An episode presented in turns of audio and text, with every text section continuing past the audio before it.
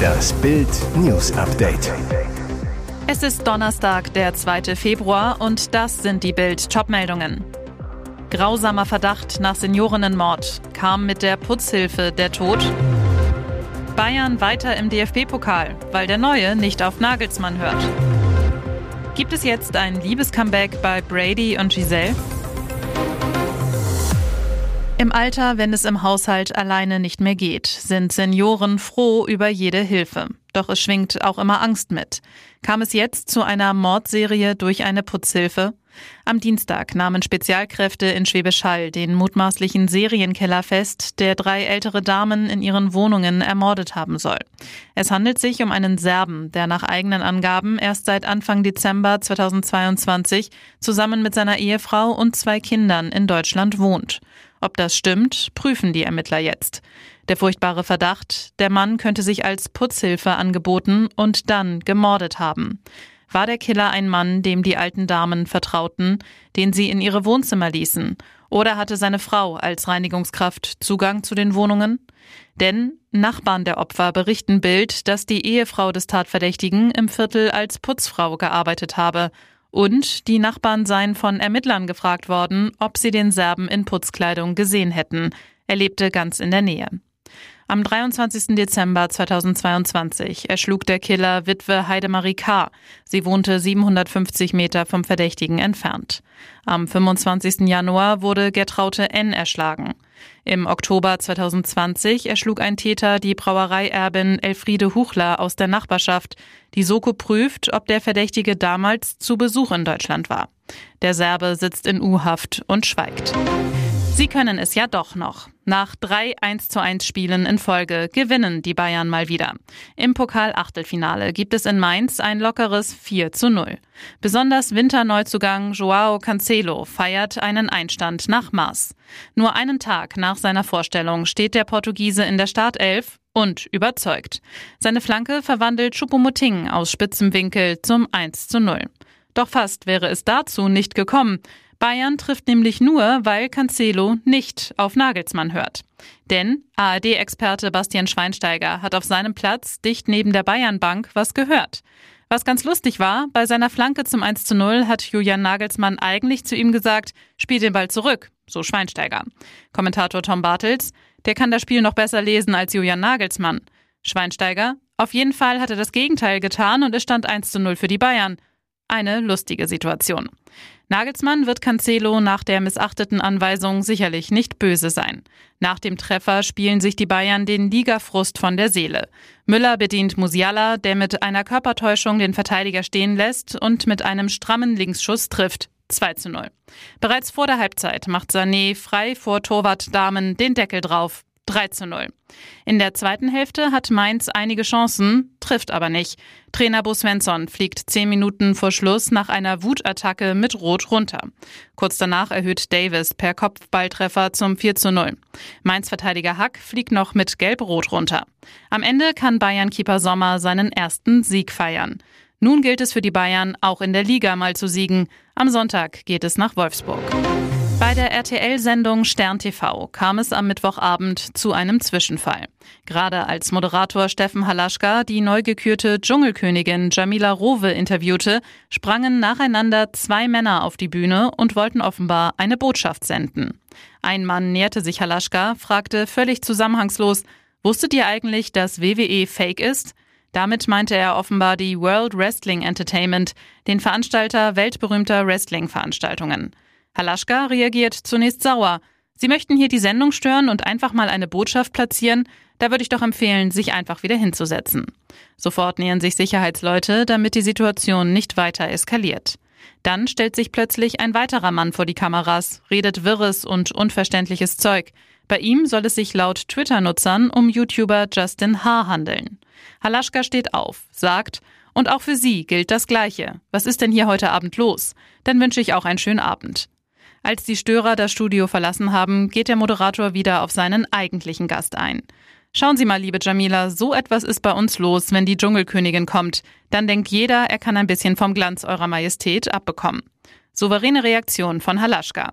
Der Journalist hat seinen Vertrag mit RTL gerade erst um mehrere Jahre verlängert, wie am Dienstag bekannt wurde. Unter Tom Bradys emotionalem Abschiedsvideo vom Football kommentierten etliche Superstars. Ob Sportler, Schauspieler oder Musiker, sie alle gratulierten Brady für eine großartige Karriere. Auch Ex-Frau Giselle Bündchen meldete sich zu Wort. Ich wünsche dir nur wunderbare Dinge in diesem neuen Kapitel deines Lebens. Brady hatte mit seinem Rücktritt vom Rücktritt im vergangenen Jahr seine Ehe geopfert. Giselle soll immer auf ein vorzeitiges Karriereende gepocht haben, um mit ihm mehr Zeit verbringen zu können. Bradys Plan, mehr Zeit mit der Familie zu haben, war nur sechs Wochen gültig. Dann gab er seine Rückkehr bekannt. In der Vorbereitung kriselte es im Hause Bradys bereits gewaltig. Der Quarterback nahm sogar eine zweiwöchige Auszeit von den Tampa Bay Buccaneers, um mit Giselle auf den Bahamas einen Krisenurlaub zu haben. Das Portal US Weekly schrieb kurz darauf mit Bezug auf eine nicht genannte Quelle, Giselle hat Tom gesagt, entweder er hört mit Football auf und verbringt mehr Zeit mit seiner Familie, oder sie ist für immer weg. Am Ende nützte das alles nichts. Die Ehe endete schließlich Ende Oktober nach 13 Jahren. Das Paar hat zwei gemeinsame Kinder, Sohn Benjamin und Tochter Vivian. Klar, dass sich jetzt etliche Fans fragen, gibt es ein Liebescomeback bei Brady und Giselle? Wohl kaum. Die Entscheidung für das Karriereende kommt so gesehen ein Jahr zu spät. Nach dem Ultimatum gab es für das ehemalige Supermodel keinen Weg mehr zurück. Aus ihrer Sicht sicherlich unverständlich, warum sich Brady gegen sie und für eine verkorkste Spielzeit entschieden hat. Und jetzt weitere wichtige Meldungen des Tages vom Bild Newsdesk. Schwerer Unfall bei Bundeswehrübung, Schützenpanzer krachen zusammen, zwölf Soldaten verletzt. Auf einem Truppenübungsplatz der Bundeswehr hat es am Mittag einen schweren Unfall gegeben. Die Bundeswehr teilte mit, dass es im Gefechtsübungszentrum in der Kolbitz-Letzlinge Heide in Sachsen-Anhalt zu einem schweren Zwischenfall gekommen ist. Insgesamt wurden zwölf Soldaten verletzt, einer schwer. Es geschah bei einer Routineübung, sagt ein Hauptmann der betroffenen Panzerbrigade. Der schwer verletzte Soldat ist zum Glück nicht in Lebensgefahr. Ersten Informationen zufolge waren die beiden Fahrzeuge der Panzerlehrbrigade 9 mit höherem Tempo zusammengestoßen. Nach dem Unfall wurden sofort erste Hilfemaßnahmen eingeleitet und die Rettungskette aktiviert. Innerhalb kurzer Zeit waren Rettungskräfte vor Ort, darunter auch ein Rettungshubschrauber, der den Schwerverletzten in ein regionales Krankenhaus brachte. Nach Bildinformationen konnten fünf Soldaten wieder aus der ärztlichen Betreuung entlassen werden. Sieben befinden sich weiter in Behandlung. Laut Bundeswehr sind Feldjäger vor Ort und haben die Untersuchung zum Unfallhergang und den möglichen Ursachen aufgenommen. Putins Plan mit den Knastkämpfern geht nach hinten los. Kriegsrückkehrer sind tickende Zeitbomben. Weil er nicht genug freiwillige Soldaten für seinen Krieg fand, gab Wladimir Putin der Söldnergruppe Wagner vor sechs Monaten diesen Geheimauftrag, bildet Gefängnisinsassen aus und lasst sie für ihre vorzeitige Freiheit in der Ukraine kämpfen. Jetzt rächt sich diese Taktik. Der Grund? Immer mehr der bislang rund 40.000 Ex-Knackis kehren seit Anfang des Jahres in ihre Heimat zurück. Und sie sind tickende Zeitbomben, die zu einer Gefahr für Russlands Gesellschaft werden. Andrei Jastrebow ist einer von ihnen. Der 22-Jährige saß wegen eines harmlosen Autodiebstahls. Was er in der Ukraine erlebte, veränderte ihn mehr als der Knast. Tausende der Knacki-Söldner waren von dem skrupellosen Wagner-Chef Jewgeni Prigoschin wie Kanonenfutter an die am härtesten umkämpften Fronten geschickt worden und in kürzester Zeit gefallen. Viele nur Stunden nach ihrer Ankunft. Unzählige andere wurden von den Grauen des Krieges traumatisiert. Er ist wie unter Hypnose, sagte ein Verwandter von Jastrebow der New York Times. Er hat keine Emotionen mehr. Dabei ist Andrei noch das kleinste Problem, denn unter den begnadeten Kriminellen, die nun frei in Russland herumlaufen, sind Vergewaltiger und Mörder. Der Krieg wirkte auf sie wie Doping. Pop Queen geht auf Welttour, Beyoncé kommt nach Deutschland.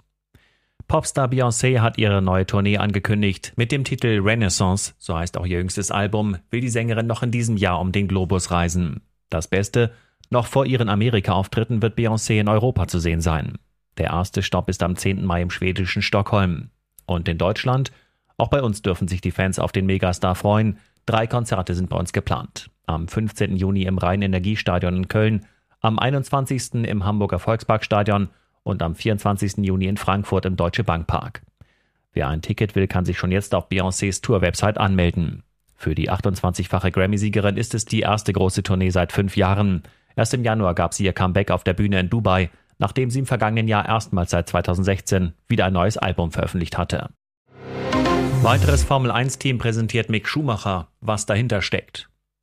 Die Formel 1-Fans haben nicht schlecht gestaunt, als der britische Traditionsrennstall McLaren ein Foto von Mick Schumacher mit einem McLaren-Lenkrad in der Hand gepostet hat. Viele fragen sich, ist Mick nicht bei Mercedes?